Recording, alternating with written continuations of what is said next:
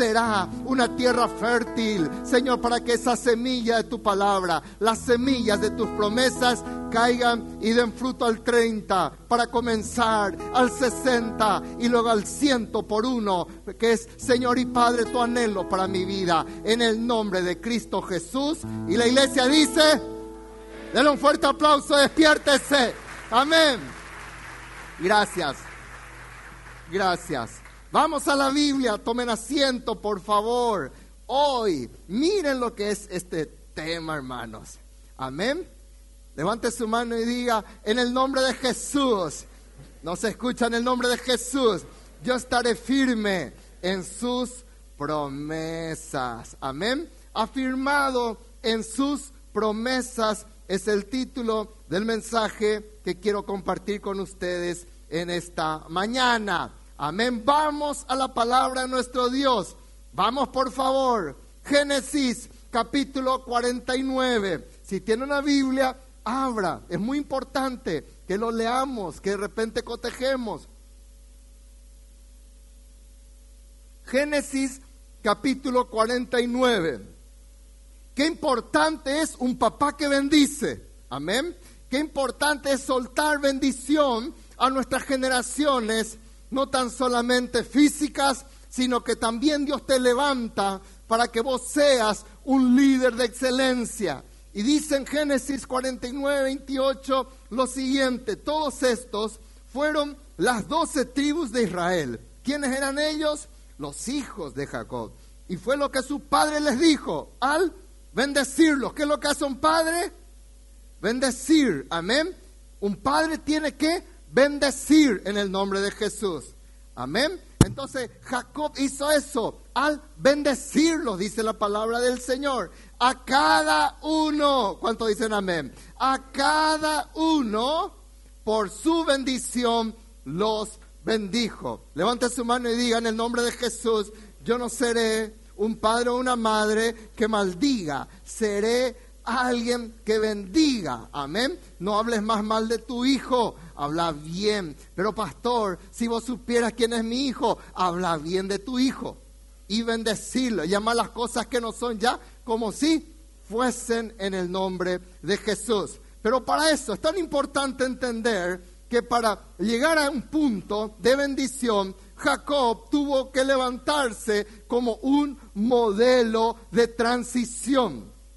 Digan conmigo transición. Y así como ya hablamos hace un tiempo, para que podamos ver esa victoria, tiene que haber una transición en nuestras vidas. Nuestra vieja identidad tiene que morir. Y Jacob también pasó por lo mismo. Así como Abraham se convirtió en Abraham y hablamos de lo que es una nueva identidad, Jacob también pasó por lo mismo. Lo mismo pasó también con Josué. Él se llamaba Oseas y cuando Dios lo levanta para que él sea un líder de multitudes y sucesor de Moisés, entonces él transforma su identidad y lo convierte en Josué. Lo mismo pasó con Jacob.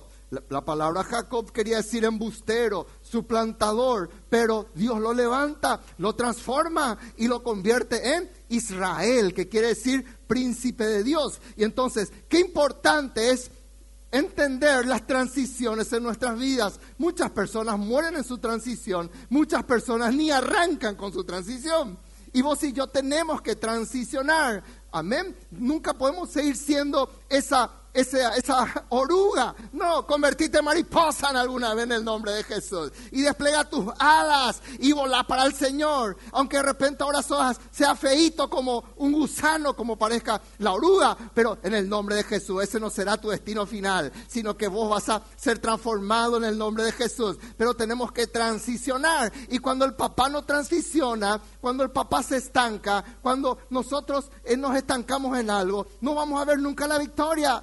Imagínense que con la edad que yo tengo me esté comportando como se comporta ahora mi nieto Bauti. No puedo. No, es una bendición nuestro nieto. Pero él está en su transición. Él está creciendo. Él está ahí. Y vos también tenés que crecer en el nombre de Jesús. Amén. Vos no podés estar en el mismo punto que estuviste en el 2017, ni como estuviste el 1 de enero del 2019. Vos y yo tenemos que transicionar. Amén. Y vos, y Jacob es un modelo de transición. Hay muchos modelos en la Biblia. Por ejemplo, él levantó aquí sus doce, Él levantó su equipo, Él levantó sus generaciones, Él levantó esta bendición. Y hay muchos malos ejemplos también en la Biblia, hay muchos modelos en la Biblia. Por ejemplo, Ismael, Él levantó una generación de discípulos para pelear contra los herederos de Isaac. ¿Por qué? Porque Jacob era hijo de Isaac y vamos a ver enseguida eso. Y vos yo no podemos ser los flecheros, no podemos ser los camorreros, no podemos ser siempre los rebeldes. Vos yo tenemos que movernos en la bendición del Señor. Amén o no amén. En esa obediencia y fluir en orden y no ser un chichón en el equipo, sino que ser una persona que fluya en la bendición de Dios en el nombre de Jesús. Amén o no amén. Y Jacob era un modelo de esa transición, un modelo de bendición, un modelo de cambio. Digan conmigo, necesito cambiar para una nueva identidad. Amén. Y ahí vemos en el Nuevo Testamento, se acercó Simón, el, que era rebelde, el que era revoltoso, y el Señor le dice, Simón, yo no quiero que vos seas más así, yo no quiero más que seas como ese junquillo que se mueve con cualquier viento. Eso quiere decir, Simón, yo quiero que vos seas Pedro, una nueva identidad. Yo quiero que vos seas una roca. Yo quiero que vos seas una persona firme. Amén. Él no es el padre de la iglesia. Jesús dijo, es mía la iglesia, yo edificaré mi iglesia, no es Pedro. Amén. Yo, él es la piedra principal, Jesús, no Pedro. Amén. Entonces, pero Jesús le transformó su identidad porque quería de que él fuera un nuevo hombre. ¿Cuánto me van siguiendo? Entonces, transiciona ya en el nombre de Jesús. Amén. Que tus hijos puedan ver de que vos y yo transicionamos en el nombre de Jesús para algo mejor. Por eso dice el Señor en Romanos 12 en su palabra que tenemos que renovarnos, renovar la mente, dice. Porque aquí es donde se libran las mayores batallas. Amén. Renovarnos en el nombre de Jesús. Y para transicionar, ¿qué es lo que tuvo que hacer Jacob? Jacob tuvo que afirmarse en las promesas del Señor. Y la pregunta entonces, hoy, en este domingo, ¿cómo yo me afirmo en las promesas del Señor? Y vamos a hacer un paralelismo. ¿Por qué? Porque Jacob era mellizo.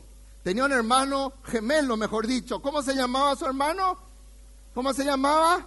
Esaú. ¿Y qué pasó con Esaú? Esaú nos afirmó en las promesas del Señor. Vivieron en la misma casa, comían de la misma mesa, tenían los mismos padres, tenían el mismo papá, el mismo abuelo, nada más y nada menos que era el amigo de Dios llamado. ¿Quién? Abraham. Sin embargo, Jacob tomó la decisión de afirmarse en las promesas del Señor. Y Esaú le pasó por encima a todos, hermanos. Y vos y yo no fuimos llamados para morir como Esaú. Vos y yo fuimos llamados para transicionar, una vez más digo, para ser transformados en el nombre de Jesús y para ver esa victoria en nuestras vidas. Anotá, te va a bendecir esta palabra. ¿Cómo yo me afirmo en sus promesas? Primero, digan conmigo, debo comprender que una palabra de Dios es una promesa. Digan conmigo, una palabra de Dios es una promesa. ¿Saben? Los estudiosos no se ponen de acuerdo exactamente cuántas promesas hay en la Biblia. Pero de algo sí están seguros, que pasan las tres mil promesas. ¿Cuántas promesas hay? Como mínimo tres mil promesas en la palabra de nuestro Dios. Hay promesas que no te pueden pasar de largo. Por ejemplo, honra a tu padre y a tu madre para que te vaya bien todos los días que viva. Amén o no amén. Hola iglesia, amén o no amén. Instruye al niño en su camino. Todas estas son promesas, ¿verdad? Para que no se aparte. Esa es una promesa de Dios. ¿Verdad? Lo que Dios unió no lo separa el hombre. Esa otra promesa, un mandato de Dios, ¿verdad? No es bueno para que estemos solos y vos yo tenemos que cuidar y no desoír las promesas de Dios, porque esas promesas están para tu bendición. Y vos y yo tenemos que comprender que una palabra de Dios es una promesa. Por eso aquel centurión, cuando se acercó al Señor Jesús, le dijo, soltá la palabra. Esa es tu palabra, Señor. No hace falta ni siquiera que entre bajo mi techo. Yo no soy digno que entre bajo mi techo. Una palabra tuya es suficiente. Amén o no amén. Una palabra tuya le va a sanar a mi criado. Una palabra tuya es una promesa, es un decreto. Y yo recibo ese decreto. Y vos soltás, Señor. Y no hace falta de que vos siquiera, porque yo no soy digno. Él lo entendía. Por eso Jesús se sorprendió que un romano entendiera y tuviera tal discernimiento. ¡Wow! Y Jacob tuvo que transicionar.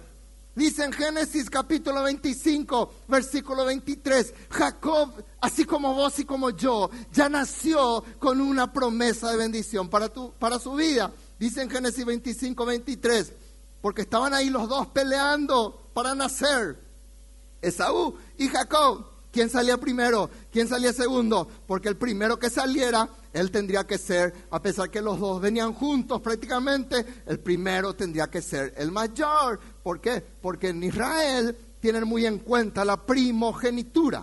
¿Quién es el primogénito? Y dice en Génesis 25, 23, dice, y le respondió Jehová. Esa es eh, hablando de lo que estaba pasando. ¿En, ¿En dónde?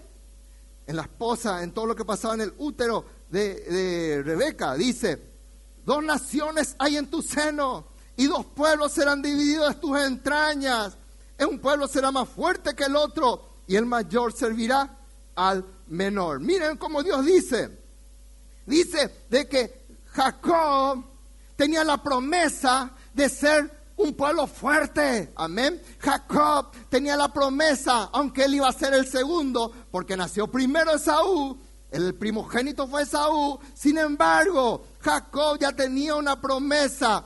Amén. Y una promesa es que él sería fuerte, que él sería un pueblo grande. Levante sus manos en esta mañana. Bien, si querés, si querés recibir una palabra. Si no, bajanos a tu mano de caigüe, no hay problema. Pero si vos querés recibir esta palabra, digan conmigo, en mí reposa la promesa de Dios. En mí están sus conquistas, sus bendiciones. En el nombre de Jesús, yo me levanto para ser un padre o una madre de multitudes para la gloria de Dios. Dale un fuerte aplauso al Señor.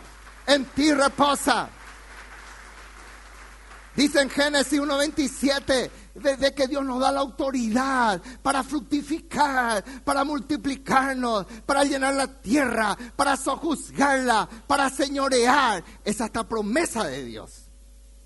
Y esa promesa Dios la recuerda y le levanta a Jacob, que estaba transicionando, ni entendía nada, estaba naciendo recién. Amén. Y Dios le dice, porque dice que el mayor va a servir al menor. Lo que Dios le estaba diciendo es que cosa de que Jacob, como el menor, sería mucho más grande que su hermano mayor. Había un decreto sagrado. ¿Y saben qué pasó, hermanos? A partir de ese momento, las cosas se fueron en contra de Jacob. Le pusieron su nombre Jacob, que quiere decir suplantador. Imagínense. Suplantador, ven un poco acá, suplantador de aquí para allá y le llamaban así.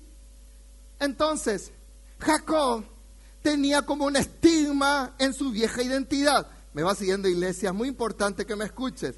Él tenía un viejo, una vieja estigma. Todo el tiempo le llamaban en esa forma. Porque cuando él nació, él ya era tan osado que cuando nació su hermano Esaú, él se agarró de su calcañar, o sea que se estaba agarrando prácticamente su tobillo, quiere decir eso, y se agarró de su hermano, y cuando comenzó a salir Esaú, y salió Jacob agarrado el tobillo de su hermano, de su calcañar, imagínense. Así nació Jacob. Entonces ahí vino su nombre, el suplantador, de hecho que era un, un nombre, vamos a decir, ofensivo, era un, nombre marcante. Es como que te llamen a vos por tu apodo. Y cuando vos, ¿alguien tuvo alguna apodo? A ver, levante la mano. ¿eh? ¿Y qué es lo que resalta el apodo? ¿Algo feo, sí o no? ¿Eh? ¿Sí o no?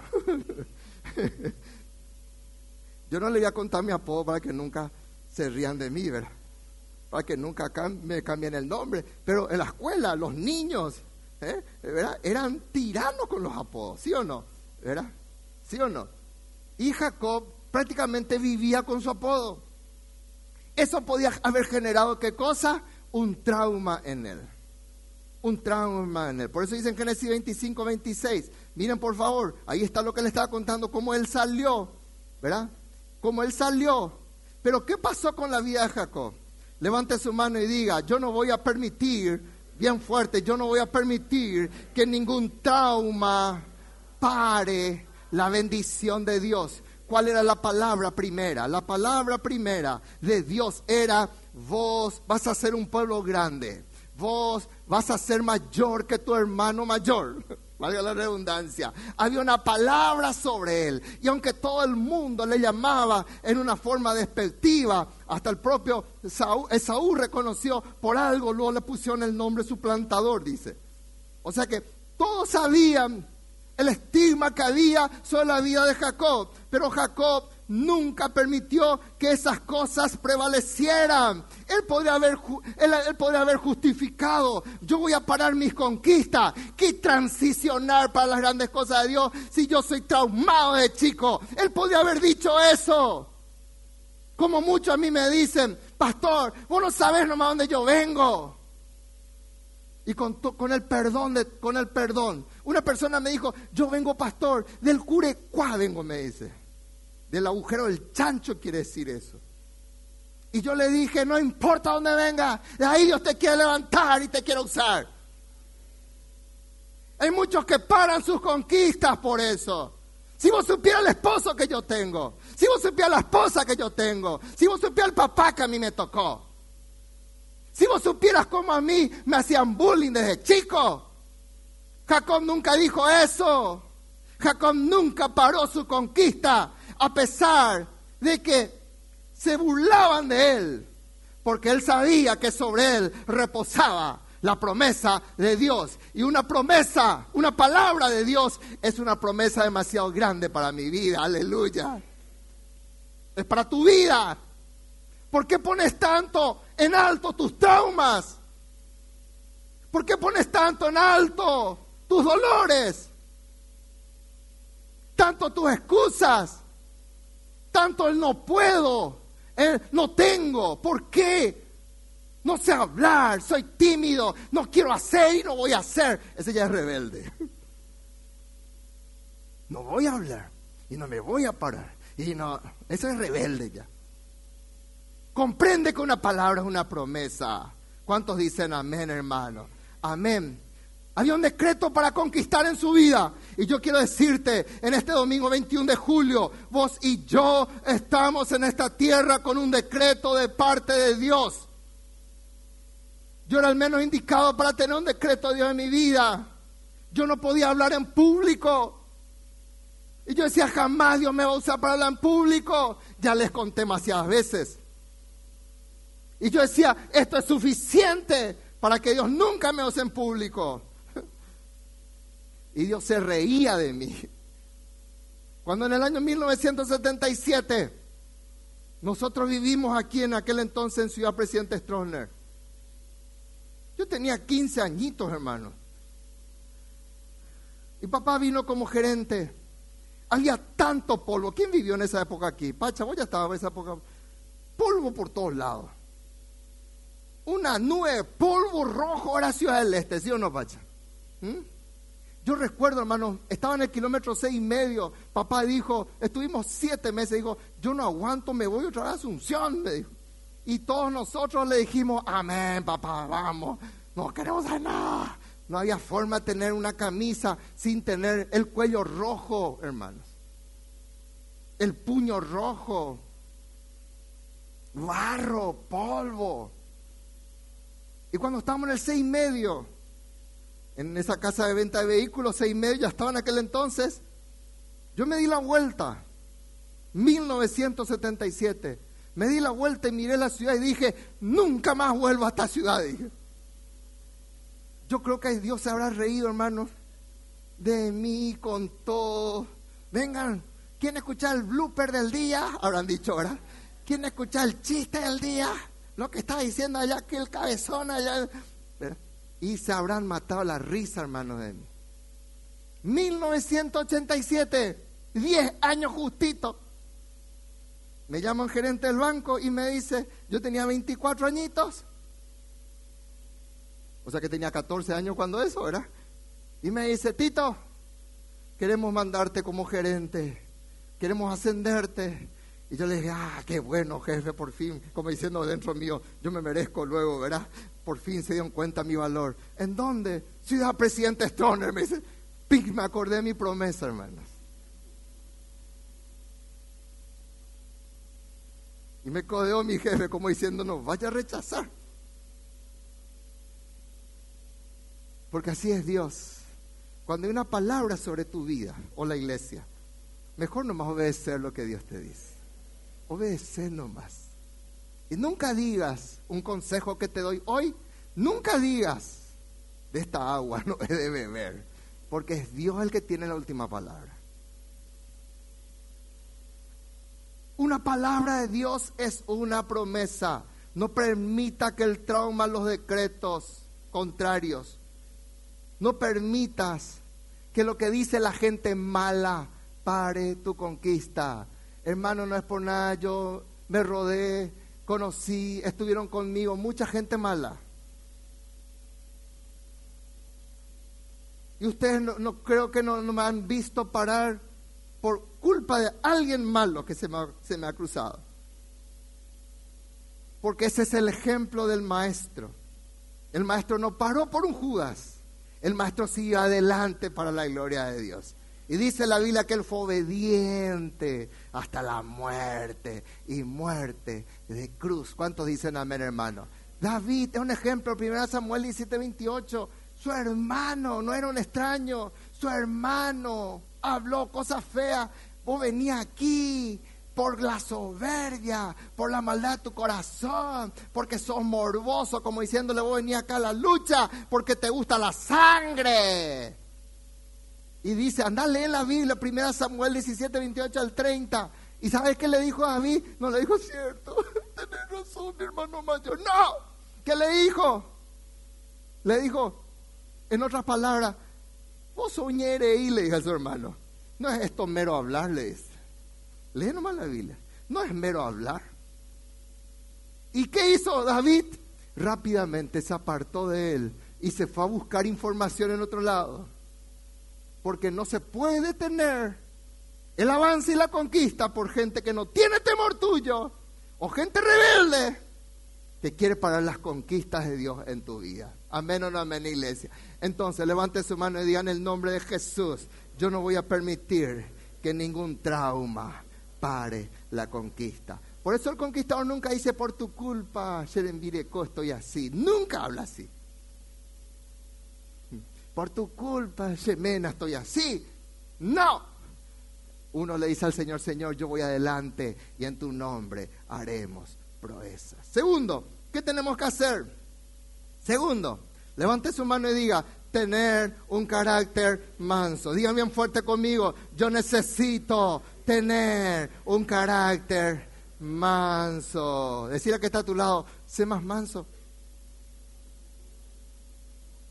Sé más manso. Génesis 25, 27. Miren cómo era Jacob desde chico. Y crecieron, ¿qué dice la Biblia? Los niños. ¿Quién eran los niños? Dos mellicitos, Esaú y Jacob. Y crecieron los niños. ¿Y qué dice?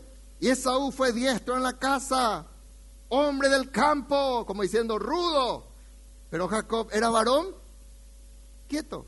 ¿Qué hacía Jacob? Habitaba en las tiendas. Dios ya estaba desarrollando el carácter de Jacob para ser un hombre manso en el día de mañana. Él era niño todavía aquí. Su carácter lo demostró en su niñez. Y quieras o no, vos le vas a ver a Jacob un tipo manso. Jodido en algunas cosas, sí. Pero de que era manso, era manso. Amén. Su mamá le pedía, le enseñó a cocinar, él aprendió a cocinar. Era quieto, estaba en la tienda, estaba en la tienda. Demostró que era manso y extremadamente paciente. Se fue y se encontró con un tipo jodido que era el hermano de su mamá, que se dio cuenta que él era manso y dijo, ah, vos le querés a mi hija, siete años tenés que servirme, sin cobrar un peso. Ese va a ser tu salario. Cuando cumpla los siete años, yo te entrego a mi hija para que se case contigo. ¿Qué dijo el manso? No hay problema. Y dice la Biblia que le parecieron pocos los siete años porque le amaba a Raquel. Pero, oh sorpresa, suero jodido tenía. Y en la noche de bodas, como estaban todos tapaditas y entraban todos tapaditas, ¿verdad? En vez de meterle en el lecho nupcial a su amada Raquel, le metió a su hermana mayor, Lea. Y oh sorpresa, cuando ya se dio cuenta, se dio ahí, tarde piancho, se acostó con la hermana mayor. Y el suero jodido le dice otra vez, ¿por qué me hiciste esto? Le dice. Y le dice él, porque primeramente aquí la costumbre es que se casa la mayor, no la menor. Y Lea es la mayor. Y Raquel es la menor. Entonces, siete años más. ¿Y qué dijo el manso? Bueno. Y le sirvió otra vez siete años más. Después quiso salir y la historia sigue. Y vos no vas a ver que una persona como Jacob, que estaba preparado para las grandes conquistas de Dios, haya sido una persona rebelde. Él no dijo, ah, yo quiero mis derechos. No, ¿qué dijo Jacob? No hay problema. ¿Qué dijo Jacob? Extremó su paciencia. Fue estafado, fue engañado por su suegro varias veces. ¿Y qué hizo Jacob? Él siguió siendo manso en la presencia de Dios. Muchos confunden mansedumbre con ser flojo, con ser tonto. Muchos confunden mansedumbre con no trabajar. Ayer para manso y dicen por él, ¿verdad? Todo el día está en su silla cable, tereré, qué bonito, claro, no hacen nada. No estoy hablando de eso, porque Jacob era trabajador. Jacob se metía en el campo. Jacob pensaba, ¿cómo puedo hacer reproducir mi propio ganado? y Dios le daba estrategias y hace esto, hace aquello para que tu ganado salga pintado, para que esto y aquello, para que sea tuyo. Y Dios le bendecía porque Jacob era trabajador, por eso su suegro no le quería perder. Él era manso, pero no flojo. Digan conmigo, manso, pero no menso. Amén. Entonces, esa era la característica de Jacob, porque esa es la personalidad de un líder. Esa es la personalidad de un pastor, de alguien que quiere Dios levantar para hacer multitud, levantar multitud de personas. ¿Cuántos dicen amén?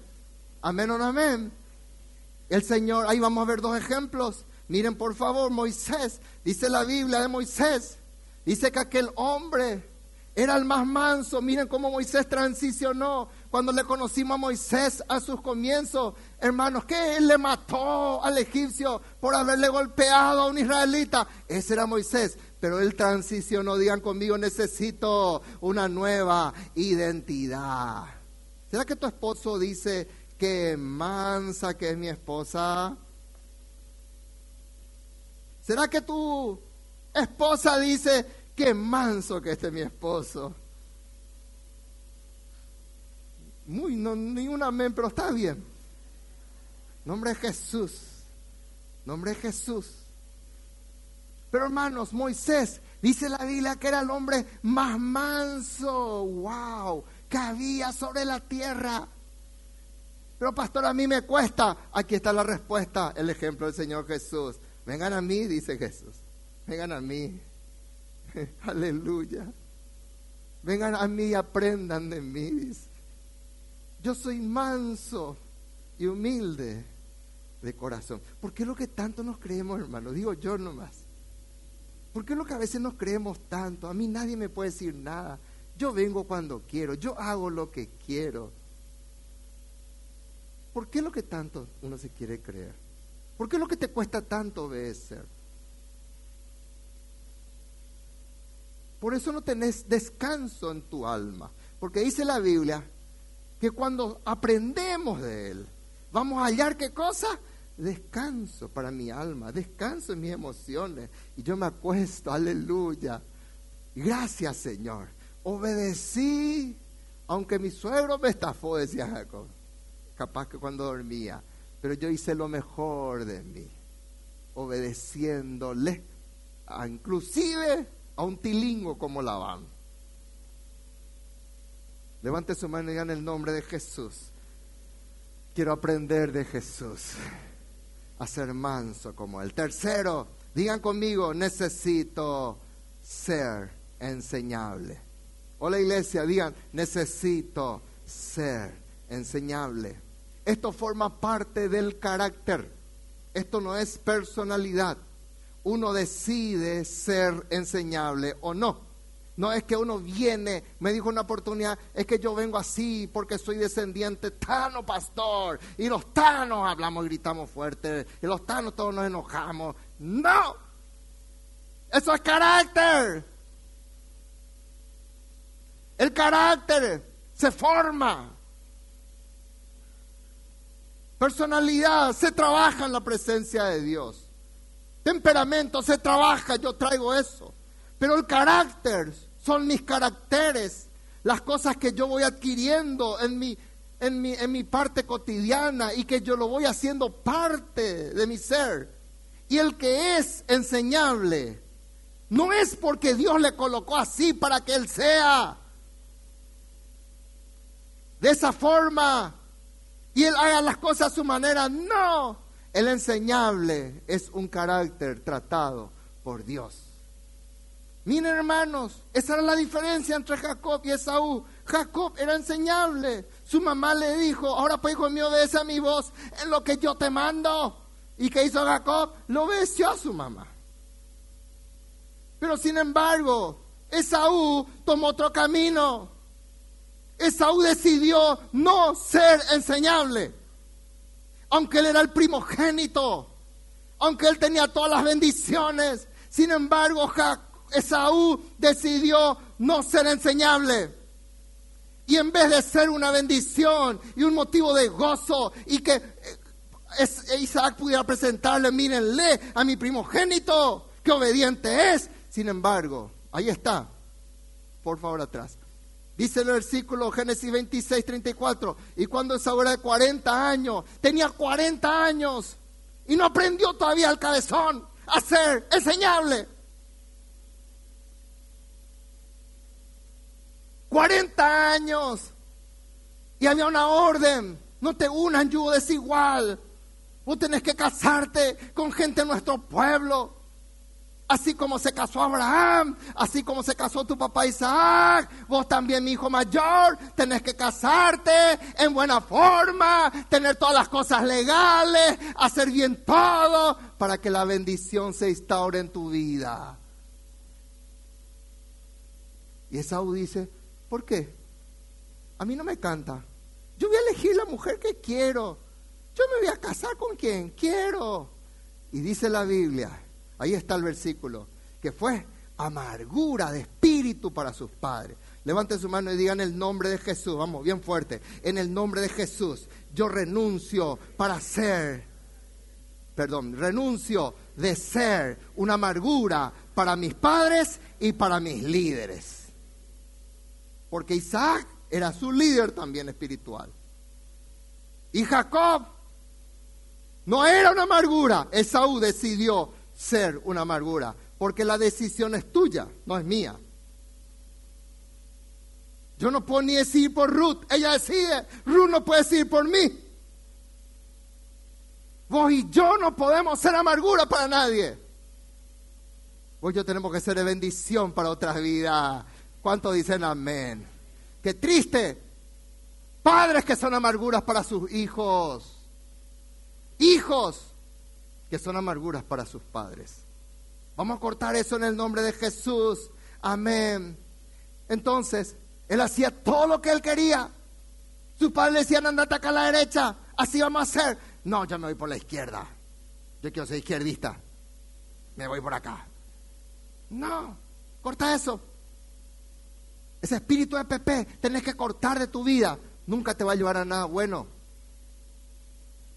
Ah, qué lindo, cómo se rebelan, cómo hacen eso. El Hijo de Dios no puede ponerse contento con gente rebelde.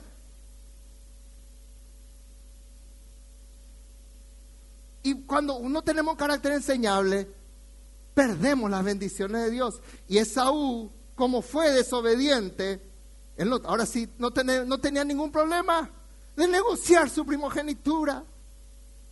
Porque para el rebelde, todo lo que viene como fuente de bendición, a pesar que sus líderes le bendicen, a pesar que sus padres le bendicen, pero el rebelde dice, todo esto es poco, esto es poco, yo sé hacer las cosas a mi manera. Y Jacob se dio cuenta de eso. Este personaje, mi hermano, no valora la bendición de ser primogénito. Y Jacob, entonces, negoció. Ahí Esaú se dio cuenta. No valoró. Y vino un día, tenía hambre. Y ahí está la historia, conocer la historia. Y rápidamente la agarró. La comida. Hermanos, ¿cómo cambiar? Yo estaba diciéndole esta madrugada al Señor, Señor, ¿cómo pudo cambiar su primogenitura? Perdóname que te habla así, Señor. ¿Por lentejas? ¿Cuántos saben que la lenteja no sale muy cara, hermano? No salía cara allá, no salía caro acá. Ni siquiera por un estrogonoff. Una costilla. Una paella. Con torta y dulce de leche. Pero cambiarte por un plato, por un guiso. Dice que era un guiso de lenteja. Lo que te quiero decir, iglesia, que para la persona rebelde, todo es poco. Todo es poco. Mi equipo es poco. La iglesia es poca. Yo soy más grande. Que nunca tenga ese corazón. En el nombre de Jesús. Una vez me dijo una persona, yo no merezco los padres que tengo. Me dice, ¿qué? Como si fuera que Dios se equivocó al mandarle a ese chico ahí en esa casa. ¿Quién somos para hablar así? No negocies en el nombre de Jesús. No negocies las promesas de Dios para tu vida. No tengas en poco la unción de Dios para tu vida. No tengas en poco en el nombre de Jesús. Ahí nació un tremendo líder, un líder como Jacob que dijo, él no valora, yo entonces voy a valorar lo que él tiene. Porque saben que nos enojamos a veces con Jacob. Le voy a cambiar por su perspectiva. Amén. ¿Me permiten? Si Jacob no tomaba la bendición, eso hace poco me di cuenta, ya orando. Si Jacob no tomaba la bendición de Saúl, Esaú estaba dispuesto por un plato de comida cambiar. Él tenía muchos esclavos allí ellos eran personas pudientes. Él iba a cambiar su primogenitura con el primer esclavo, con el primer cocinero. Con quien se le presente que le diga, aquí está la comida, vos me das tu primogenitura. Y Jacob dijo, yo quiero esa primogenitura. Porque si vos no valorás, escúchame lo que te digo, si vos no valorás, hay otros que valoran. Yo estoy acá porque otros no valoraron ser el pastor. Y yo era la tercera alternativa. Y yo estoy acá por ese motivo. Ya cuando no había un cuarto, yo agarré. Así fue, hermanas. Y otros no valoraron. Pero yo dije, amén. Señor, y mis sueños, y mi parte contable, y mi gerencia. Y yo, yo le dije al Señor, Señor, está bien. Tu palabra, vale, es una promesa para mí. Por eso el Señor Jesús dijo, miren, Jesús Cristo dijo en Mateo 23 al 16, Él puso este ejemplo. ¿Qué cosa? Que él, habían tantos que estaban sirviendo. Algunos comenzaron temprano, otros comenzaron más tarde. Y el Señor a todos les pagó igual. Y la gente decía, pero ¿cómo? Yo me comí todo el día. Y Jesús dijo, ¿acaso yo no te estoy pagando lo que me comprometí contigo? palabras más, palabras menos. Y el que comenzó a trabajar a las 6 de la mañana cobró el mismo jornal que aquel que comenzó a trabajar de cinco y media hasta las 6 de la tarde. Y ese que se comió todo el día recibió el mismo monto que aquel que trabajó media hora.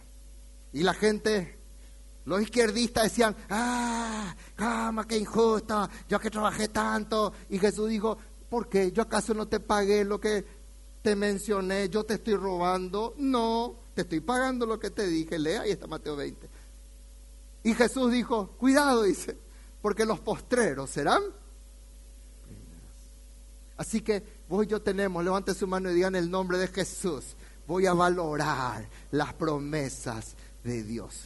Porque hoy todo el sistema mundano viene para decirte, hace lo que vos quieras, movete como te canta. Pero el Hijo de Dios dice, yo me muevo con una palabra, yo me muevo bajo bendición, yo me muevo en el nombre de Jesús. Y por último, vamos a comprender el valor de la promesa. ¿Cuántos dicen amén?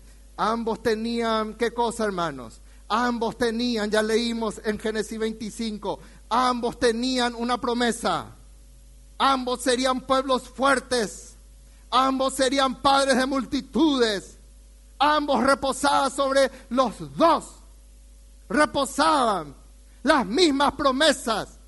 Pero sin embargo, Jacob dijo, yo recibo la promesa.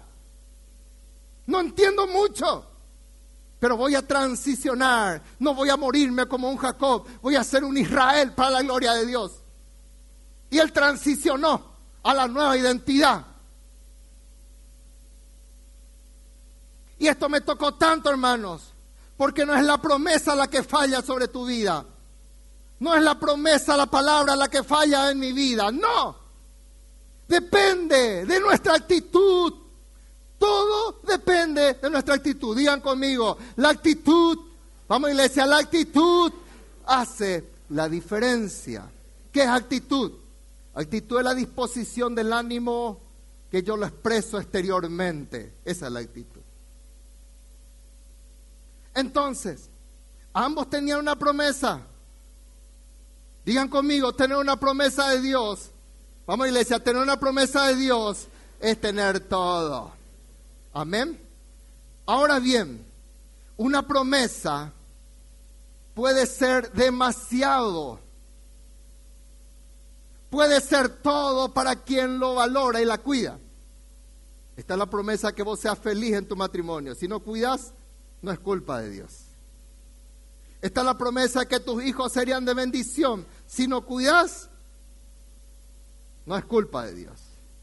Está la promesa que vivamos muchos años de vida. Si no cuidamos el cuerpo y le metemos cualquier chatarra, no es culpa de Dios. Está la promesa, me sigue iglesia. Pero la promesa puede convertirse en nada para quien no se enfoca en el objetivo de Dios. Pero para quien se enfoca en el objetivo de Dios, esa promesa se constituye en todo para la gloria del Señor. Por eso están los Jacob y por eso están los Esaú. ¿Quién se acuerda de Esaú? Vos no vas a encontrar, ¿verdad, Santiago? Nunca vamos a encontrar en Israel. Somos descendientes e hijos de Esaú. Nadie menciona a Esaú.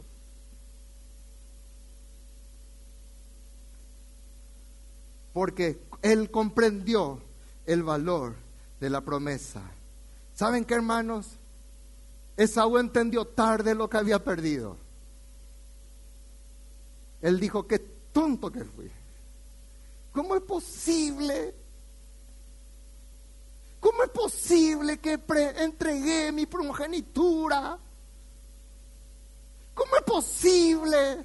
Dice la Biblia, ahí está, en Génesis, capítulo 27, 38, que de repente Jacob es otro tema. Estoy preparando ese tema para un retiro de líderes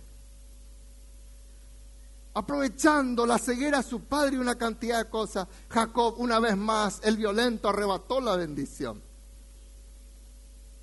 Y Esaú, que tendría que haber recibido esa bendición, no la recibió porque la menospreció. Y se dio cuenta, ahí cuando su padre le iba a bendecir, Allí recién se dio cuenta del valor de esa bendición. Dice la Biblia que lo buscó con lágrimas y lo vuelve a mencionar en el Nuevo Testamento, pero ya no hubo oportunidad para él. Alzó su voz y lloró como diciendo, qué tonto que fui. Pero yo quiero decirte en esta mañana, quizás malograste muchas promesas, quizás malograste muchas oportunidades, pero gloria a Dios que ya no estamos en tiempos de la ley como ellos estaban. Hay una nueva oportunidad si tú lo deseas en Cristo Jesús. ¿Cuántos dicen amén? Deja de, tener en poco y de cambiar la bendición de Dios por culpa de un plato de lentejas que el diablo te ofrece, un chúmbale que te hace el diablo y ya parece un perrito de dos colas. Ya te, ya te vas allí. No, en el nombre de Jesús. Eso va a cambiar y no vas a cambiar nunca más la promesa por culpa de un plato de lentejas. Miren las promesas de Dios. Digan conmigo, sus promesas no fallan. Todo lo que Dios promete. Digan conmigo, todo lo que Dios promete, Él lo cumple. No es culpa de Dios, es culpa mía. Si yo he fallado. Todas las promesas que le dio a Moisés, Primera Reyes 8:56, ninguna palabra de sus promesas ha faltado. Aleluya. ¿Quién vivió en la plenitud de la promesa de Dios? Jesucristo hasta, les mencioné el domingo, hasta para tomar vinagre, Él hizo en obediencia al Padre, para que se cumpliese la escritura en Él. La Biblia dice que son, digan conmigo, preciosas y grandísimas, como son las promesas de Dios. Díganme bien fuerte, preciosas y grandísimas. No tenían una palabra para traducir lo que en griego decía muy grande. Por eso pusieron grandísima promesa. Aleluya. Y miren lo que dice en 2 Pedro, que por su gloria y excelencia, versículo 4, por medio de las cuales nos ha dado preciosas y grandísimas promesas para los que somos participantes de su naturaleza divina. ¿Qué quiere decir eso? Mantenemos el ADN de nuestro Padre. No salimos de su naturaleza, estamos metidos ahí. Yo no rechazo su naturaleza para meterme en una naturaleza pecaminosa. ¿Me sigue iglesia? Tercero, hermanos, hay muchísimos versículos garantizados por el poder divino, plenamente convencidos de que es también poderoso para hacer todo lo que había prometido. Lo que quiere decir es, Dios te prometió algo, Dios se involucra, Él se mete con todo su poder. Y Abraham dijo, yo estoy convencido. Y Dios le respalda al que está convencido. Como conclusión, pónganse de pie. Levanten su mano y digan el nombre de Jesús. Yo voy a valorar la promesa y la unción de Dios. Cierre sus ojos en esta mañana. Si quiere un ratito más, mantengan alto su mano y hable con Dios. Y dígale al Señor, Señor, yo no voy a cambiar tus promesas, tu palabra. No voy a cambiar por un plato de lentejas, por un chupetín que el diablo te da. Vamos a ser tan necios como un pez. Como esos surubí, esos dorados yo he visto uno que un tío una vez pescó, 40 kilos tenía. Y yo dije, qué pena, esto que es el tigre del Paraná, por un anzuelo salió del agua. Por un anzuelito, por una lombriz, dejarás de fluir en el río de Dios. ¿Cuántos comprenden lo que les digo? Levante sus manos y dígale, Señor, en el nombre de Jesús.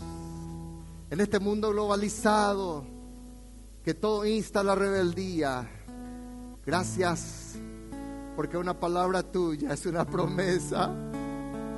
Y yo no voy a renunciar, no voy a cambiar tu unción. Nunca voy a negociar estos principios del Señor por una ganancia mala vida. Voy a hacer lo que tengo que hacer y hable con Dios y diga ahora, Señor, perdóname si fui amargura. Perdóname, Señor. Habla con Dios. Yo no quiero ser un Esaú. Hoy quiero transicionar, renovarme. ¿Cuántos dicen amén? Yo no voy a ser una amargura para nadie.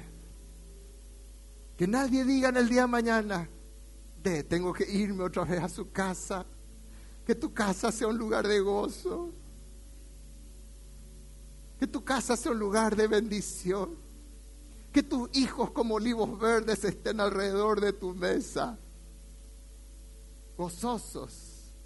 Porque papá y mamá no son amargura, son bendición. Yo quiero decirte, papá, mamá, si fuiste en Esaú, estás a tiempo de bajarte ese pedestal de orgullo y de ir y pedirle perdón mirando face to face, cara a cara, ojo a ojo a tu hijo y decirle, yo fallé esto contigo, yo te hice este daño, yo no quiero ser más una amargura, mi hijo, para tu vida, perdóname. A partir de ahora vas a conocer en mí una nueva identidad. Se requiere mucha grandeza para renunciar a ser un Esaú y convertirse en un nuevo Jacob e Israel para la gloria de Dios. Habla con Dios. Dile al Señor, Señor, a partir de ahora mi vida ya no será una amargura para ti. Habla con Dios. Ya no será un motivo. Mi cuerpo no será motivo de pecado. Mi vida no será motivo de tristeza. Yo renuncio a toda rebeldía en el nombre de Jesús. Habla con Dios y Dios te bendecirá. Dios cambiará tu lamento en baile. Dios sacará esa enfermedad del corazón. Sacará esa aflicción de tu espíritu. Hoy Dios te dice, vení, aprende de mí. Y vas a hallar descanso para tu alma. Porque un rebelde vive en tierra seca, deshabitada. Pero una persona obediente disfruta de la comunión y la bendición de Dios. Y yo quiero decirte, que como pastor yo no estoy aquí para hacer mi voluntad, yo estoy aquí para hacer la voluntad de Dios. Y yo no voy a cambiar la voluntad de Dios por vos, aunque te ame mucho, aunque te quiera mucho. Sería la peor tragedia pastoral que vos tengas un pastor así. Vos tenés que seguir y todo en el nombre de Jesús. Le decimos, Señor, es tu iglesia, Tú edificas tu iglesia y las puertas del Hades, del infierno, no van a prevalecer contra ella. Levanta tus manos, dale las gracias al Señor. Agradecele al Señor, Padre, gracias, gracias. En el nombre de Jesús. Yo renuncio a ser un Esaú en el nombre de Jesús. Ahora que hay tiempo en esta mañana, yo me arrepiento, dile al Señor. La Biblia dice que si confesamos nuestros pecados, hay una bendición. ¡Qué bendición! Que cambies lo torcido, lo errado. Cambies por lo que tienes que hacer y hacerlo ya. Señor, aquí está mi vida. Yo me arrepiento. Y la Biblia dice que si confesamos nuestros pecados, Él es fiel y justo para perdonar nuestros pecados y limpiarnos de toda maldad. Levante su mano y nos despedimos. Diga en el nombre de Jesús. Vamos iglesia en el nombre de Jesús. Las promesas de Dios se cumplirán en mi vida para su gloria y para su honra. Den un aplauso fuerte a Dios. Dios le bendiga. Amén. Saludarle y bendecirle a tu hermano.